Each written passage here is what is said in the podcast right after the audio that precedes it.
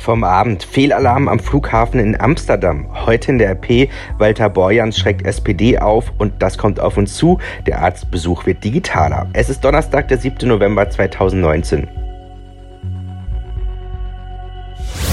Der Rheinische Post Aufwacher. Der Nachrichtenpodcast am Morgen. Schönen guten Morgen, schön, dass ihr dabei seid. Hier ist eine frische Ausgabe von unserem Podcast. Mein Name ist Daniel Fiene. Legen wir mal los. Am Abend, da gab es ein Großalarm am Flughafen Amsterdam. Flugzeugentführung. Spezialbeamte rückten aus und es stellte sich heraus, alles soll nur ein Missverständnis gewesen sein. Eine irrtümliche Entführungswarnung eines Piloten hat auf dem Amsterdamer Flughafen Schiphol diesen Großalarm ausgelöst. Doch nach einer guten Stunde erklärte die spanische Fluggesellschaft Air Europa auf Twitter, die Warnung sei nur irrtümlich ausgelöst worden. Die niederländische Polizei untersucht nun, wie es zu dem Fehler gekommen ist. Die Maschine konnte verspätet starten. Wir bleiben direkt beim Thema Luftfahrt. Bei der Lufthansa hat um Mitternacht ein 48-Stunden-Streik der Flugbegleiter begonnen. Das bestätigte ein Sprecher der Gewerkschaft UFO auf Nachfrage. Der Konzern strich allein für heute rund 700 der weltweit 1100 geplanten Flüge bei seiner Hauptmarke Lufthansa. Dadurch müssen an den Drehkreuzen München und Frankfurt viele Maschinen am Boden bleiben und auch ein Großteil der lukrativen Überseeflüge fällt aus. Arne Beckmann berichtet, Arne, die Lufthansa hatte es gestern zweimal probiert und wollte den Streik noch gerichtlich stoppen lassen, ist aber gescheitert. Was genau hat das Unternehmen denn bemängelt? Ja, die Lufthansa hatte mehrere Punkte auf dem Zettel. Zum einen hat sie gesagt, dass die Tarifverträge nicht korrekt gekündigt wurden. Dann passte die geänderte Arbeitskampfordnung dem Unternehmen nicht in den Kram. Und generell gibt's auch immer noch ein Problem mit dem UFO-Vorstand. Die Vertretungsbefugnis des UFO-Vorstandes ist nicht klar geklärt. Deshalb sind Verhandlungen aktuell nicht möglich. Das sagte Lufthansa-Sprecher Martin Leutke im ZDF. Und dass sich die UFO jetzt für den Streik entschieden hat, findet man bei der Lufthansa sehr bedauerlich. Heute sind es 700 Flieger, die am Boden bleiben, morgen nochmal 600 und es könnten noch weitere folgen. Ja, und zwar nicht nur bei der Lufthansa, sondern auch bei den Lufthansa-Töchtern, also zum Beispiel Eurowings. Die könnte das dann sehr hart treffen. Heute will sich die UFO dazu äußern. Wie es danach weitergeht, liegt auch in der deutschen Lufthansa. Ob sie ihren Anteil dieses Konflikts ernst nehmen und auch endlich auf uns zugehen, sollte das nicht so sein, haben unsere Kollegen uns auch den ganz klaren Auftrag gegeben. Wir sind bereit für ausgeweitete Streiks, um unsere Forderungen durchzusetzen. Sagt UFO-Vize Daniel Flor. Was genau sind denn die Forderungen? Also die rund 21.000 Lufthansa-Flugbegleiter sollen höhere Spesen bekommen und auch höhere Zulagen. Und Saisonkräfte sollen einen besseren Zugang bekommen zu regulären Anstellungen. Und daneben fände der UFO-Vorstand natürlich auch gut, wenn der Streit abseits dieser Forderungen langsam mal beigelegt wird und die Lufthansa den Vorstand anerkennt von der UFO. Das Unternehmen sagt ja, der darf eigentlich keine Tarifverträge mehr für das Kabinenpersonal durchsetzen. Die Gerichte haben da aber anderweitig entschieden gestern und gesagt, doch, das geht. Betroffen sind die 180.000 Fluggäste. Sind die alle anderweitig untergekommen? Also für die gab es mehrere Optionen. Also schon vor ein paar Tagen hieß es ja, wer umbuchen möchte, kann das kostenfrei tun. Also entweder auf einen anderen Flug von einer anderen Airline, auch außerhalb des Streikzeitraums, oder man konnte auch auf die Bahn wechseln, zumindest bei innerdeutschen Flügen.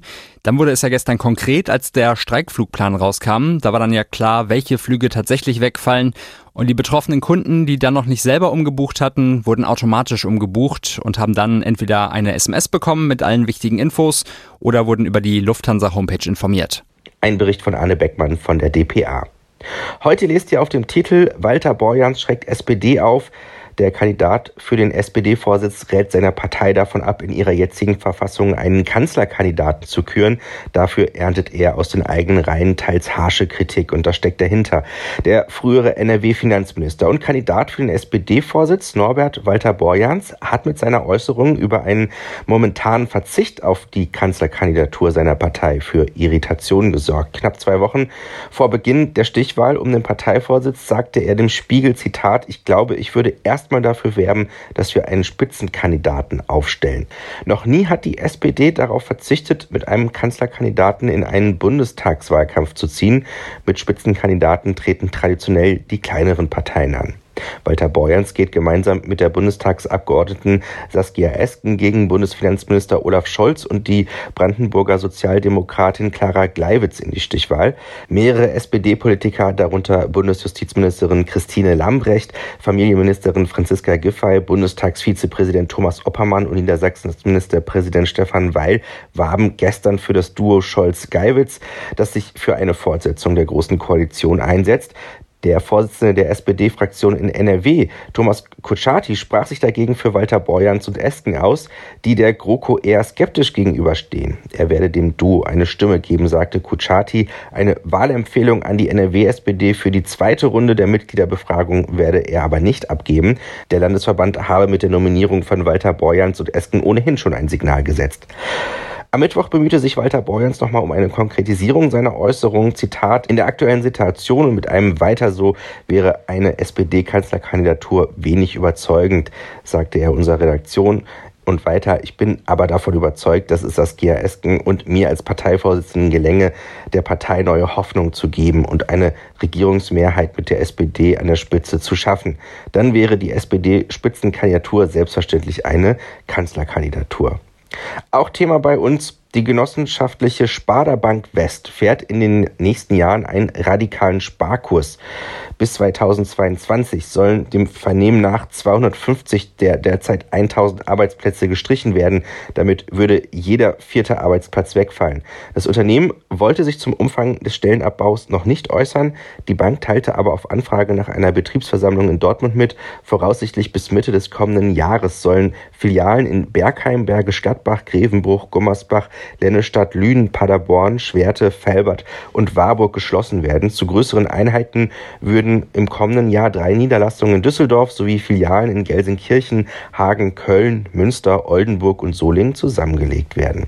Bis Ende 2022 sei geplant, weitere 23 Filialen zusammenzulegen oder zu schließen. Die Sparda Bank begründet ihren Sparkurs unter anderem damit, dass immer weniger Kunden die Zweigstellen nutzen und stattdessen ihre Bankgeschäfte zunehmend online erledigten. Ihr hört den regulären Aufwacher. Wenn ihr euch für Nachrichten aus Düsseldorf interessiert, dann empfehle ich euch den Düsseldorfer Aufwacher. Dort hört ihr den kompletten Aufwacher, den ihr hier an dieser Stelle immer hört, plus Nachrichten aus Düsseldorf von den Kollegen von Antenne Düsseldorf. Sucht bei Spotify oder in der Podcast-App, die ihr so oder so mal nutzt, einfach nach Düsseldorfer Aufwacher. Dann könnt ihr uns dort auch hören mit Düsseldorfer Nachrichten. Das sind die Themen, die auf uns zukommen. Gesundheits-Apps auf Rezept, leichtere Informationen zu Ärzten mit Videosprechstunden, weniger Papier in den Praxen, neue digitale Angebote sollen für Patienten voraussichtlich ab kommenden Jahr bereits zu nutzen sein. Heute soll der Bundestag dazu ein Gesetz auf den Weg bringen. Außerdem geht es um die steuerliche Förderung der Elektromobilität. Tine Klimach berichtet aus Berlin. Apps auf Rezept, wie soll das aussehen? Es ist ja schon so, dass immer mehr Patienten Gesundheits-Apps nutzen, um Medikamente regelmäßig einzunehmen oder um ihren Blutdruck zu kontrollieren. Wie zum Beispiel die App Alarm Medikamenteneinnahme oder die App Blutdruckdaten. Die kosten zum Beispiel drei Euro im Monat. Das soll aber dann wegfallen. Die Apps soll es dann bald auf Rezept beim Arzt geben. Die Kosten dafür sollen die gesetzlichen Krankenkassen tragen.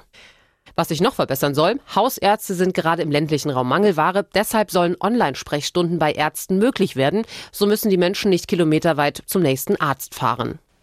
Ein weiteres Thema im Bundestag, die E-Mobilität will die Regierung über die Steuer vorantreiben. Wie genau?